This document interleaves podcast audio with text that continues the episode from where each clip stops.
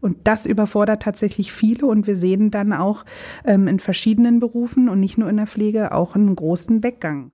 Ich finde es auch wichtig, dass Auszubildende selber erkennen, oh, das macht die Examinierte. Das kann ich noch nicht und mir ist wichtig, dass ich das zum Ende der Ausbildung hin kann. Wenn alle darauf Bock haben, dann kann so ein Projekt ähm, in jedem Ausbildungsberuf ähm, stattfinden. Zu Tisch mit Schwester Henrike, der gepflegte Podcast. Hallo zusammen, Überraschung, es ist nicht Dienstag und es gibt trotzdem eine kurze Episode. Wir haben uns für euch was Neues ausgedacht, frisch zubereitet, der aktuelle Fachtalk. Ich schnack ein Viertelstündchen mit meiner Expertin oder einem Experten über ein aktuelles Thema. Heute Schüler an die Macht, wenn Azubis eine Station komplett übernehmen.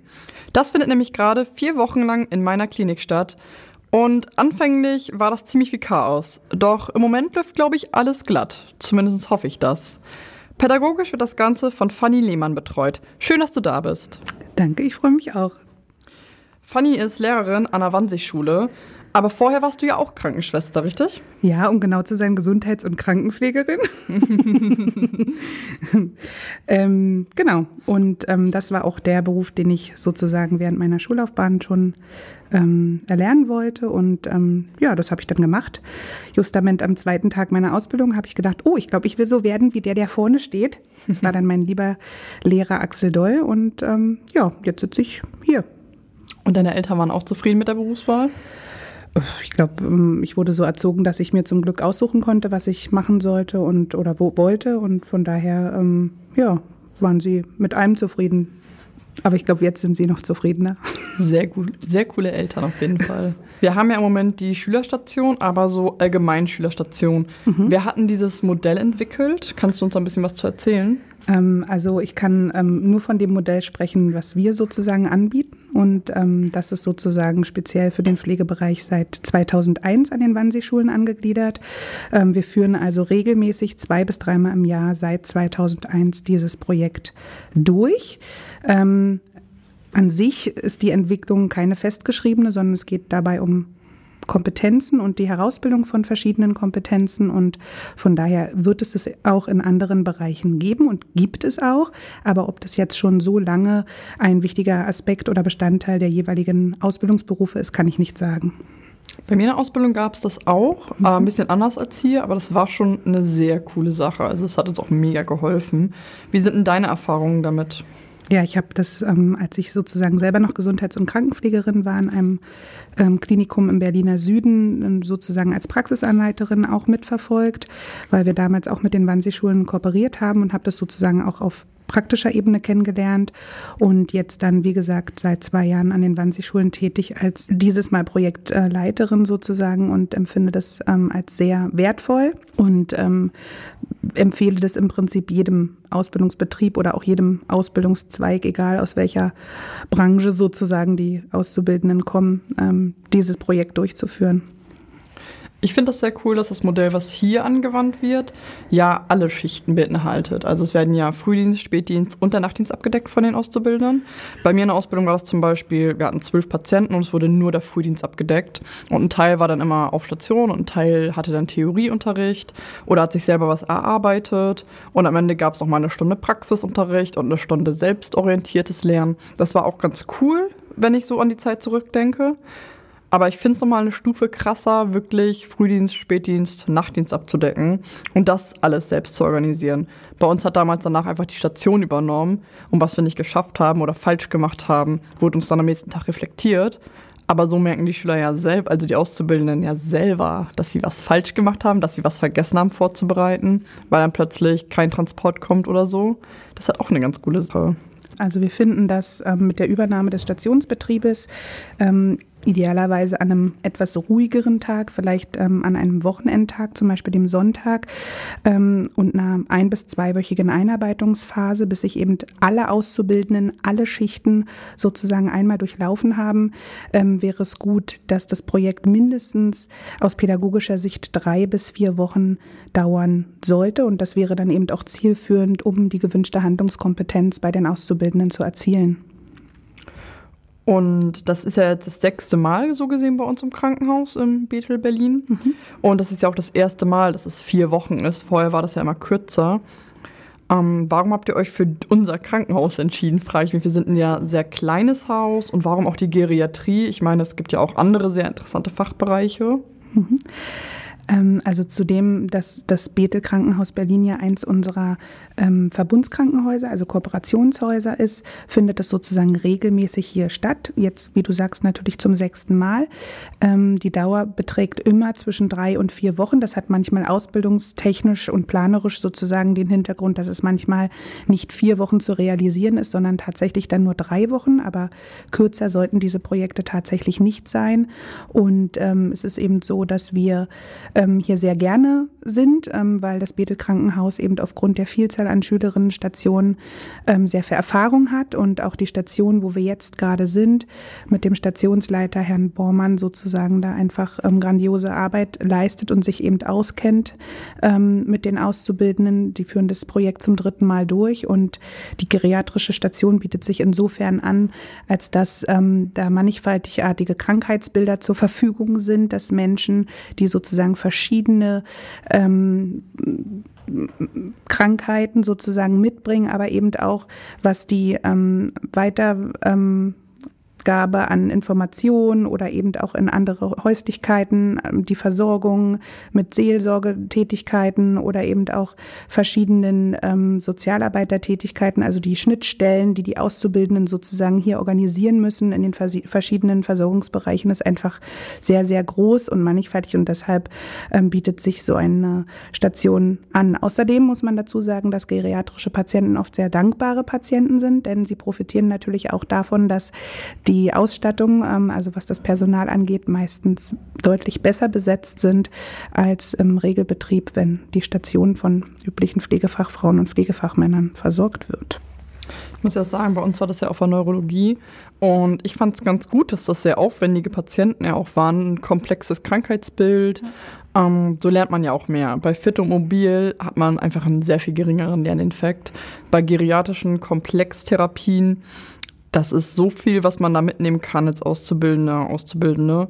Das gönne ich jedem. Ja. Da ist vielleicht auf anderen Stationen einfach nicht dieser starke Lerneffekt. Obwohl man auf jeder Station natürlich sehr viel lernen kann. So ist das ja nicht. Das stimmt.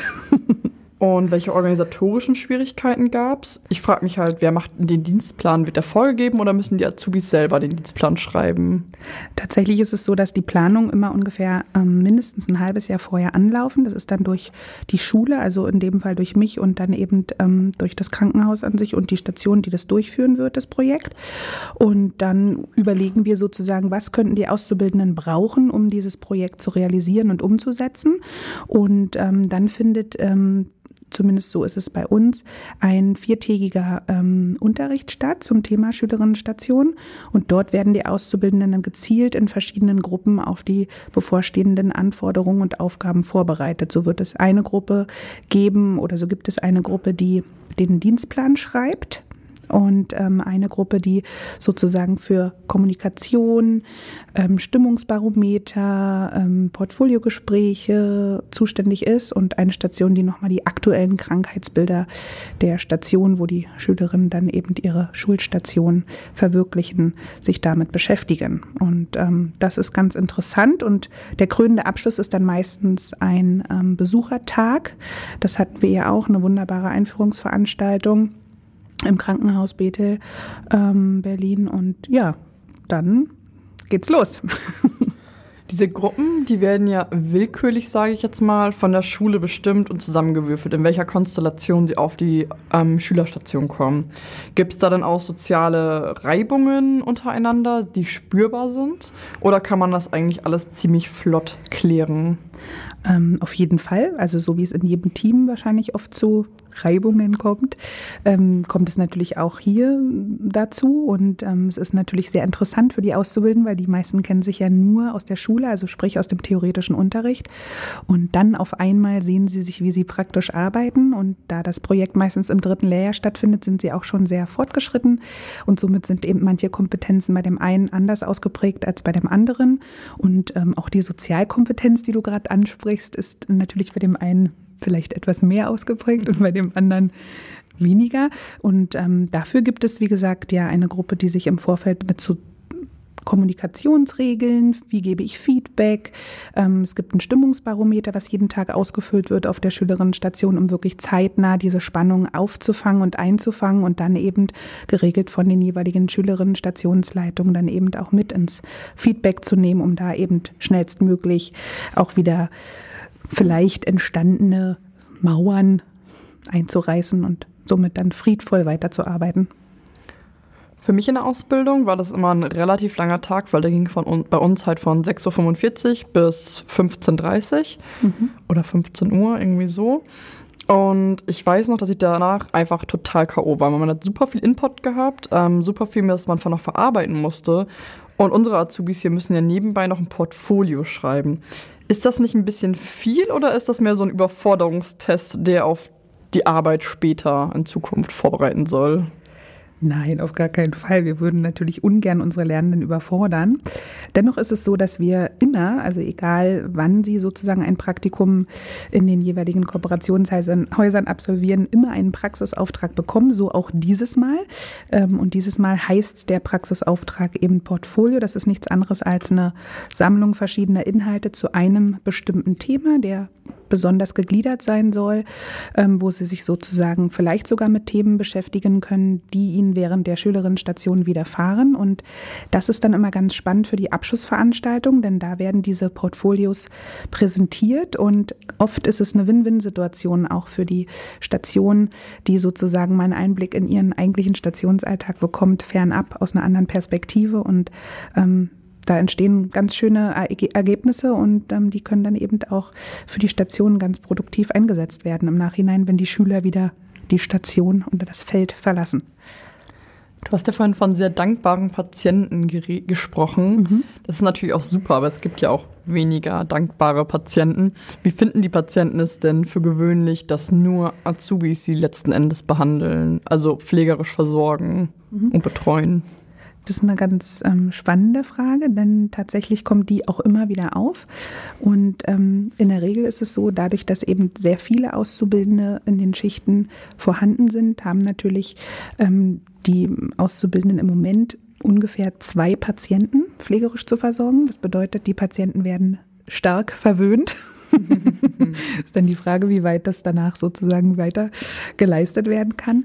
Und ähm, ja, es gibt tatsächlich ähm, eher die Patienten, die sich darüber freuen, über die ähm, Zuwendung und über die Zeit und sehr, sehr wenig, also aus meiner Erfahrung heraus, auch ähm, als ich noch in der Praxis tätig war, die Angst haben, in Anführungsstrichen nur von Auszubildenden versorgt zu werden, was sie auch nicht müssen, denn es ist immer eine Pflegefachkraft dabei, denn letztendlich die rechtliche Absicherung ist ja dennoch so, dass sozusagen die Pflegefachfrauen und Pflegefachmänner die Verantwortung sozusagen ähm, haben. Ne? Also die rechtliche Situation unterscheidet sich nicht von herkömmlichen praktischen Einsätzen in der Ausbildung.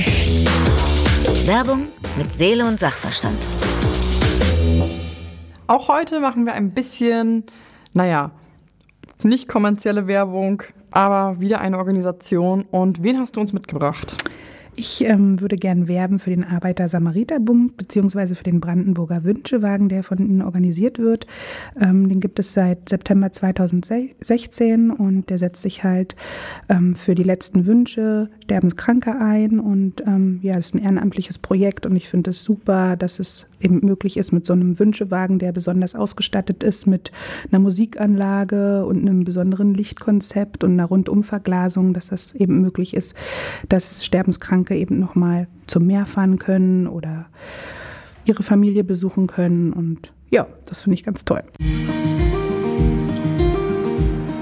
Ich weiß, dass man sich die letzte Zeit, die man hat, noch so angenehm wie möglich macht. Und man sieht die Welt mit anderen Augen als vorher bin der Stefan und wir wollten uns nochmal das Eheversprechen geben, weil ich jetzt so unheilbar krank bin mit dem Krebslein. War das nochmal mein Wunsch. Haben viele Urlauber an der Ostsee verbracht. Das Meer ist irgendwo, ja, Freiheit. Das erinnert so viel an Muschelsammeln und einfach nur im Sand sitzen und aufs Wasser gucken. Geheiratet haben wir vor 19 Jahren. Und wir haben heute unser Eheversprechen nochmal aufgefrischt. Gänsehaut pur, ein sehr glücklicher Tag. Das ist nochmal so ein unvergesslicher Tag. ist einfach nur traumhaft schön.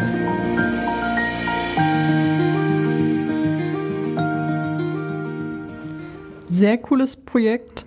Ähm, bin ich großer Fan von. Sollte man auf jeden Fall unterstützen. Es gibt ja auch erstmalig ein Social Media Logbuch, nenne ich es mal, auf Instagram und auf Facebook vom Krankenhaus und von der Pflegeschule. Ist ja eine super Kooperation, die mega gut funktioniert. Du hattest ja auch die Idee. Wie bist denn du darauf gekommen? Na, ich ähm, habe ähm, deinen Podcast mir angehört mit Christine Vogler und dachte so, die ist ja lustig. Ähm, und dachte so, mh, irgendwie wäre es doch ganz cool, wenn wir so ein bisschen Werbung für das Projekt der Schülerinnenstation machen, weil ich finde, dass eben nicht nur ähm, in der Pflege, sondern auch in allen anderen Ausbildungsberufen dieses Projekt oder Praxisprojekt kann man ja auch dazu sagen, ähm, umgesetzt werden könnte, weil ich eben finde, dass gerade Betriebe oder auch Einrichtungsträger ähm, dadurch ihre Innovationsfreude signalisieren und eben auch die Wertschätzung den neuen Kolleginnen und Kollegen, zukünftigen Arbeitnehmerinnen und Nehmern sozusagen gegenüber zeigen. Und ja, von daher finde ich das als Willkommenskultur ganz praktisch und dachte, da frage ich mal nach. Und wie läuft das Ganze organisatorisch? Ich meine, du musst ja auch Schüler motivieren, also Auszubildende motivieren, die darauf Lust haben, das auch zu machen, weil das läuft ja nebenbei, sage ich mal. Also überraschenderweise oder nicht überraschenderweise sind ja relativ viele Auszubildende sowieso auf den Kanälen wie Instagram und so weiter unterwegs.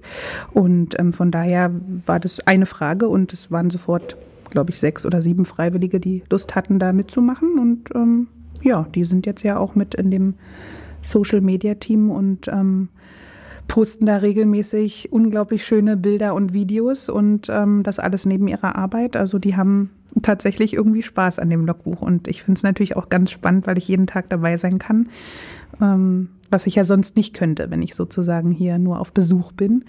Und von daher finde ich das richtig toll. Ich finde das auch mega cool. Ich gucke mir das auch total gerne an. Die kleinen Videos, dann mal ein Foto und irgendwie noch so ein Eintrag, wie der Tag so lief, finde ich mega interessant, weil mich das auch so ein bisschen in meine Ausbildungszeit irgendwie zurückversetzt, weil man letzten Endes fast eigentlich die gleichen Gedanken früher hatte. Ja. Es ist ja, ich glaube, da gehen alle durch dasselbe durch. Ähm, ich habe das Gefühl auch, dass das das Image von einem Pflegeberuf ein bisschen aufpolieren könnte. So nach außen hin, dass sich Leute denken, hm, Pflege ist ja doch nicht doof und langweilig, sondern dass es eigentlich ein ganz cooles Thema ist, im Team zu arbeiten. Siehst du das auch so? Ja, ich finde tatsächlich, dass es das große Ziel ist, denn ähm, ich liebe meinen Beruf und ähm, ich würde so gern sozusagen einfach, dass es viele Menschen gibt, die Lust haben auf Pflege und die sozusagen mit uns hinter die Fassade gucken können, was Pflegen eigentlich bedeutet. Denn tatsächlich muss es ja gesellschaftlich noch mehr ähm, angefasst werden. Denn ich glaube, dass vielen gar nicht klar ist, was für tolle Aufgaben und ähm, Kompetenzen wir in der Ausbildung sozusagen erlernen und dann eben auch später umsetzen können und ähm, was es für ein wunderbar verantwortungsvoller Beruf ist. Und von daher hoffe ich, dass wir natürlich auch unter anderem dadurch und ähm, die Werbung eben ähm, klar, junge Menschen oder eben auch Menschen, die vielleicht schon einen anderen Beruf erlernt haben und jetzt nochmal sich überlegen, Mensch, das wäre vielleicht auch was für mich, ähm, da motivieren können, eben ihre Ausbildung ähm, zur Pflegefachfrau oder zum Pflegefachfrau äh, Mann zu absolvieren. Wenn ihr Interesse habt zu wissen, was die Auszubildenden da so treiben, folgt einfach der Wannseeschule auf Instagram, at Wannseeschule oder dem Krankenhaus Bethel Berlin, at Krankenhaus Bethel Berlin auf Instagram. Da wird es aber jeden Tag in der Story repostet. Da findet ihr es. Und mir könnt ihr auch folgen at Schwester Enrika. du sagtest ja in einer Pressemitteilung zum Projekt, ob Pflegefachfrau, Pflegefachmann, Bäcker, Einzelhandelsverkäufer. In jeder Ausbildung sollte es ein fest etabliertes Projekt geben von vier Wochen. Du sagtest ja auch, dass vier Wochen vorhin die richtige Zeitspanne sind, um sich einzuarbeiten etc. Mhm. Mal ganz provokant, also wenn mein Bäcker labbrige Sonntagsbrötchen anbietet, dann gehe ich da nie wieder hin. Und bevor ein Azubi mein Feuer, mein Haus löschen dürfte, würde ich auch nochmal wieder reinlaufen ins Feuer und 30 Sachen rausholen. Meinst du wirklich, dass sich das auf alle Berufe oder fast alle Berufe wirklich, ja, dass das ausübbar ist, auch zeitmäßig und auch vom Sicherheitsfaktor, wenn ich gerade an Feuerwehr oder Polizei denke, sehe ich da wirklich überhaupt nicht, dass man das realistisch umsetzen kann. Ja, es ist natürlich, wie gesagt, viel Vorlaufzeit notwendig und wir brauchen natürlich Menschen, die darauf Bock haben. Ne? Also wir brauchen sozusagen Verantwortliche, die Lust haben, so ein Projekt umzusetzen. Dann nützt es nichts, wenn einer sozusagen eine lustige Idee hat und der andere sozusagen keine Lust, sondern ähm, wenn alle darauf Bock haben, dann kann so ein Projekt ähm, in jedem Ausbildungsberuf ähm, stattfinden. Und ich finde, wir sind ja auch darauf angewiesen, dass die Auszubildenden während ihrer Ausbildung verschiedene Kompetenzen erlernen und einüben, denn sonst hat man ja ganz oft das Problem, dass sie mitlaufen oder bestimmte Tätigkeiten delegiert bekommen und dann am Ende ihrer Ausbildung sozusagen neben mir als vollwertige ähm, Kraft, als Polizist, als Feuerwehrmann, als Bäckermeister, ähm, beziehungsweise Meister sind sie ja dann noch nicht, aber eben ausgelernter ähm, Bäcker sozusagen neben mir stehen und eigentlich gar nicht wissen, wie sie die labrigen Brötchen jetzt ähm, sozusagen formen sollen. Und ähm, ich denke, wenn du labrige Brötchen bekommst, müsstest du erstmal zu einem anderen Bäcker gehen. Auf jeden Fall.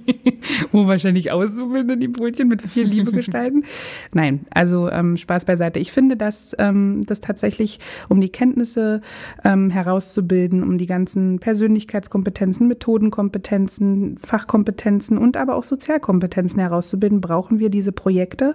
Denn ansonsten ist es eine reine Delegation in den verschiedenen Berufen über mehrere Jahre und dann sind sie sozusagen zum ersten Mal nach Ausbildungsabschluss auf sich gestellt. Und das überfordert tatsächlich viele. Und wir sehen dann auch ähm, in verschiedenen Berufen und nicht nur in der Pflege auch einen großen Weggang, ja, weil einfach die Menschen überfordert sind, wenn sie auf einmal ähm, Arbeiten übernehmen, von denen sie vorher nicht wussten, dass sie auch zu ihrem Beruf gehören. Ähm, das kann dann nämlich auch passieren. Von daher, ja, ich bin der Meinung, das sollte so sein. Ich finde es auch wichtig, dass Auszubildende selber erkennen, oh, das macht die Examinierte, das, also, oder der Meister, das kann ich noch nicht und mir ist wichtig, dass ich das zum Ende der Ausbildung hin kann, sodass man sich Lernziele setzt. Ich bin ein großer Freund von Lernzielen mhm. ähm, und dass man dann versucht, diese zu erreichen. Natürlich kann man nicht alles in der Ausbildung lernen, das ist in jeder Ausbildung so, das ist eine Basis, aber dass man niemals aufhört, lernen zu wollen und etwas Neues zu erfahren, ist mir super wichtig. Es ist jetzt auch Zeit, dass wir mal wieder unsere Spotify-Playlist, die gepflegte Liste füttern. Und du hast uns einen Wunsch mitgebracht. Was hast du uns denn mitgebracht? Ähm, ich glaube, die toten Hosen. Sie. Wann sie? Passend zur Schule. Wir hören hier vor Ort einmal rein, aber ihr könnt einmal zur Spotify-Playlist rüber switchen, die gepflegte Liste. Hört gerne auch gleich mal rein. Das Beste kommt zum Schluss. Hier reden wir immer über die Fails und Wins der Woche, die einem persönlich oder beruflich irgendwie passiert sind. Und ich gebe dir gerne ein, zwei Minuten zum Nachdenken. Und ich fange dann einfach mal mit meinem Win der Woche an. Und zwar, ich hatte ja einen Kurzurlaub von ein paar Tagen und richtig cool. Ich habe richtig viel gebacken. Ich liebe Backen. Und wenn ihr mir auf Insta folgt, habt ihr das auch fleißig in meiner Story verfolgen können. Und das fand ich echt cool. Ich nehme sonst, der ich Dienst habe, nie die Zeit zum Backen. Das fand ich echt mal wieder sehr schön. Ähm, ja, mein Fail. Puh. Hast du schon mal einen Win vielleicht für die Woche? Ja, ich habe tatsächlich ähm, Win. Und zwar habe ich mir immer vorgenommen, ähm, als jetzt sozusagen 40 Stunden arbeiten die Woche und zwei Kinder zu haben und ein bisschen Ehe und so, ähm, habe ich mir so gedacht, eigentlich könnte man ja mal ein bisschen mehr auf das gucken, was man hat und nicht immer auf das, was man nicht hat. Und ähm, haben jetzt so ein kleines Ritual eingeführt, dass wir uns jeden Abend, bevor die Kinder ins Bett gehen, alle zu viert ins große Bett legen und dann irgendwie zehn Minuten über den Tag reden. Und das finde ich irgendwie voll schön, weil, also das ist jetzt mein eigentlicher Win, wir das tatsächlich jetzt schon sieben Tage geschafft haben, ähm, jeden Tag ähm, sozusagen durchzuführen. Und von daher ist das mein Win von der letzten Woche. Das ist ein mega süßes Abendritual. Finde ich mega, mega schön. Ich wollte mich bei dir bedanken, dass du die Zeit gefunden hast, hier zu sitzen, mit mir kurz zu reden. Und ja, nächste Woche sitzt bei mir am reich gedeckten Tisch Denise Hoffmann und Jacqueline Schellinger. Eine ist Auszubildende und die andere Pflegefachkraft auf der Schülerstation. Das sind zwei super coole Mädels und ich bin ganz gespannt und ich wünsche dir eine gute Heimreise. Vielen lieben Dank, dass ich da sein durfte. Und wenn ihr sehen wollt, was ich für coole Sachen backe und was ich eigentlich noch so mache, dann folgt mir einfach auf Instagram at Schwesterhenrike und folgt auch unserer Spotify-Playlist, damit ihr weiterhin mitbekommt, was meine Gäste so für Musik hören und was ich auch so höre. Ich freue mich auf euch. Zu Tisch mit Schwester Henrike, der gepflegte Podcast. Powered bei Krankenhaus Bethel Berlin.